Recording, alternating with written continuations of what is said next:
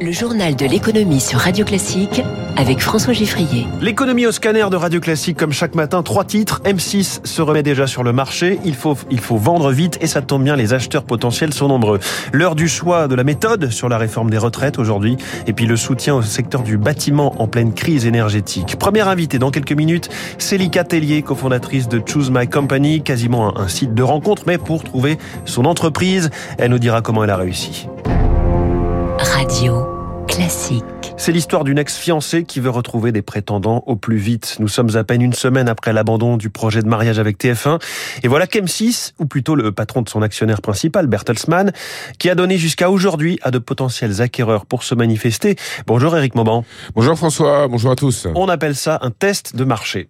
Effectivement, le temps presse. Hein. Le 5 mai 2023, l'autorisation d'émettre d'M6 expirera et son propriétaire ne pourra plus en modifier l'actionnariat pendant 5 euh, ans en tenant compte de toutes les autorisations et les procédures administratives nécessaires à la cession.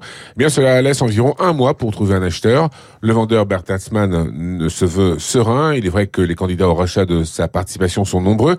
Parmi les noms souvent cités, Vincent Bolloré, via Vivendi, Xavier Niel ou Daniel Kretinsky, mais également Rodolphe Saadé, le PDG de CMA-CGM, qui a récemment racheté la Provence. Des acteurs européens sont également évoqués, notamment Silvio Berlusconi avec euh, Mediafor Europe. Depuis l'an dernier, la valorisation boursière d'M6 a fondu de moitié. Le groupe a beau être rentable, l'avenir de la télévision linéaire, comme on dit aujourd'hui, s'assombrit et, Bertelsmann entend bien se désengager dans les meilleures conditions possibles. Eric Mauban de son côté, l'autre partenaire du mariage annulé, TF1, n'est pas à vendre, mais elle aimerait bien tout simplement être euh, diffusée par tout le monde, car cela fait trois semaines aujourd'hui que Canal Plus a suspendu à ses abonnés le service des différentes chaînes du groupe, euh, TF1, LCI ou encore TFX, ce qui cause une vraie baisse d'audience. Le bras de fer porte sur le montant demandé à Canal Plus pour cette diffusion. Et hier, TF1 a perdu une bataille judiciaire en référé. Le tribunal juge que l'arrêt de la diffusion des cinq chaînes gratuites n'entraîne ni trouble illicite ni dommage imminent. Réaction d'Alexis Lévrier, historien de la presse et des médias. Il y avait eu déjà un conflit similaire en 2018 pour les mêmes raisons et ça s'était bien réglé, sauf que là, le conflit est beaucoup plus profond, beaucoup plus important et que euh, Vincent Bolloré est dans une logique désormais euh, de conquête des médias, aussi bien l'audiovisuel que la presse écrite. Et il est décidé à pousser ses pions, à mener même guerre culturelle par médias interposés.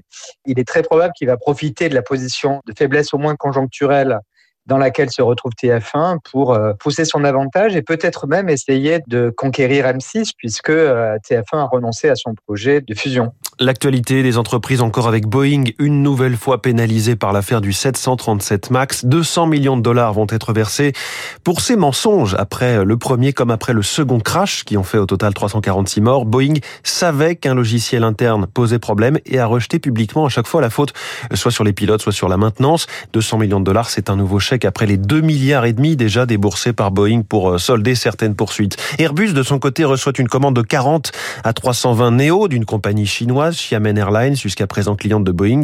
La Chine qui continue pour le moment d'acheter européen ou américain en matière euh, d'aéronautique civile, malgré la promesse de son futur C919 qui sera concurrent justement de la 320 et du 737. Et puis le SCAF, lui, est encore au stade de maquette. Le futur avion de combat franco-germano-espagnol se fera bel et bien. C'est ce qu'assure le ministre français de la Défense, Sébastien Lecornu. Déclaration un an après un accord de financement et cinq ans après le lancement du projet qui patine en particulier du fait des divergences entre Dassault et Airbus. Il est 6h41. Toute la presse parle donc d'un déjeuner ce vendredi, celui entre Elisabeth Borne et Emmanuel Macron dans quelques heures. Les deux têtes de l'exécutif devraient y parler réforme des retraites et trancher la question du comment entre amendement au projet de budget de la Sécu ou bien véritable loi à part et plus tard, le sujet coalise la gauche et les syndicats et divise dans la majorité. C'est dans ce contexte que le comité de suivi des retraites a rendu hier son avis à la première ministre. Ce comité dresse la liste des réformes possibles pour assurer l'avenir du système des retraites. Émilie Vallès. C'est une décision qui relève in fine du politique, prévient d'emblée le comité de suivi des retraites, d'autant qu'aucune piste n'est indolore pour l'ensemble de la population. L'instance ne se prononce donc pas en faveur d'une mesure d'âge afin de rééquilibrer le système, mais précise que travailler plus longtemps pourrait se justifier et être le prix à payer si l'on ne veut pas augmenter les cotisations ou réduire le niveau de vie des retraités. Et là, deux options s'offrent au gouvernement avec des effets très différents. Relever l'âge légal de départ de 62 à 64 ou 65 ans serait le plus efficace financièrement, selon le comité. Cela aurait un impact rapide sur les comptes du système. Si l'exécutif choisit d'augmenter la durée de cotisation, cela dégagerait dans un premier temps moins d'économies, mais cela serait moins contraignant pour les Français qui pourraient choisir leur âge de départ au risque quand même d'avoir des pensions plus faibles. Il est aussi envisageable de panacher ces deux mesures, précise le comité, qui insiste aussi sur le fait qu'il faudra compenser les effets négatifs.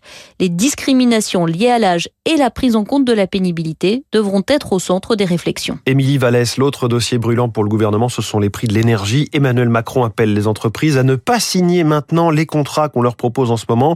Il suggère que l'État va trouver des solutions pour euh, faire baisser les prix au niveau européen. On en reparlera évidemment avec Jean-Hugues Duménil, le secrétaire général de la CPME, la Confédération des petites et moyennes entreprises. Il est l'invité de Renaud Blanc ce matin à 8h15. Deux entreprises parmi d'autres en difficulté. Ascoval, l'acierie de Saint-Saulve dans le Nord, va réduire de moitié sa production euh, d'acier d'octobre à décembre. Et puis, Aluminium Dunkerque, qui est la plus vaste fonderie d'aluminium d'Europe dans le Nord également, l'État va lui apporter 40 à 50 millions d'euros d'aide pour euh, l'aider à passer l'hiver. Le gouvernement également au chevet des entreprises du BTP dans le cadre des assises du bâtiment et des travaux publics. Le ministre Bruno Le Maire a annoncé une série de mesures, surtout dans le domaine des marchés publics, les avances accordées aux PME avant le lancement des chantiers seront portés jusqu'à 30%. Et puis il sera possible pour ces marchés de réviser les prix en cours de chantier en cas d'explosion du coût des, matières ou de l'énergie. C'est un bon début hein, pour le président de la Fédération française du bâtiment, Olivier Saleron malgré le fait qu'un contrat a déjà été signé. Donc revalorise le prix final pour l'entreprise. Donc évidemment, s'il y a eu des hausses de matériaux, on en a connu, le bois, l'acier, etc., l'alu, qui ont pu même doubler pendant un chantier de quelques mois. Et ça, c'est vraiment très important pour la trésorerie des entreprises. Et finalement, ça évite des défaillances qui pourraient venir en cascade lors des prochains mois. On espère aussi que sur les bailleurs, bailleurs sociaux, ça soit aussi euh, appliqué euh, dans un temps futur. Les marchés privés, ça sera beaucoup plus difficile. C'est de la négociation. Je crois que chaque client ne veut pas perdre euh, la compétence de ces entreprises et l'entreprise ne veut pas perdre ses clients, mais c'est du gré à gré. Ah, Bruno Le Maire qui a annoncé en parallèle le lancement d'une concertation sur la mise en place d'un carbone score sur les matériaux dans un secteur, hein, le bâtiment qui figure parmi les plus gros émetteurs de CO2 en France. Les marchés financiers dans le rouge hier et ce matin, ils commencent à sentir le, le boulet de la récession après le discours de fermeté du patron de la Fed mercredi soir. On en parlait hier matin. Résultat, Dow Jones moins 0,35%, Nasdaq moins 1,37%, CAC 40 quasiment moins 2% à 5918 points et le Nikkei qui recule à Tokyo en ce moment de 0,58%. On note que les taux américains à 10 ans sont à 3,71%. Autrement dit, le Trésor américain n'avait pas emprunté pour aussi cher depuis 11 ans et demi. On remonte à février 2011.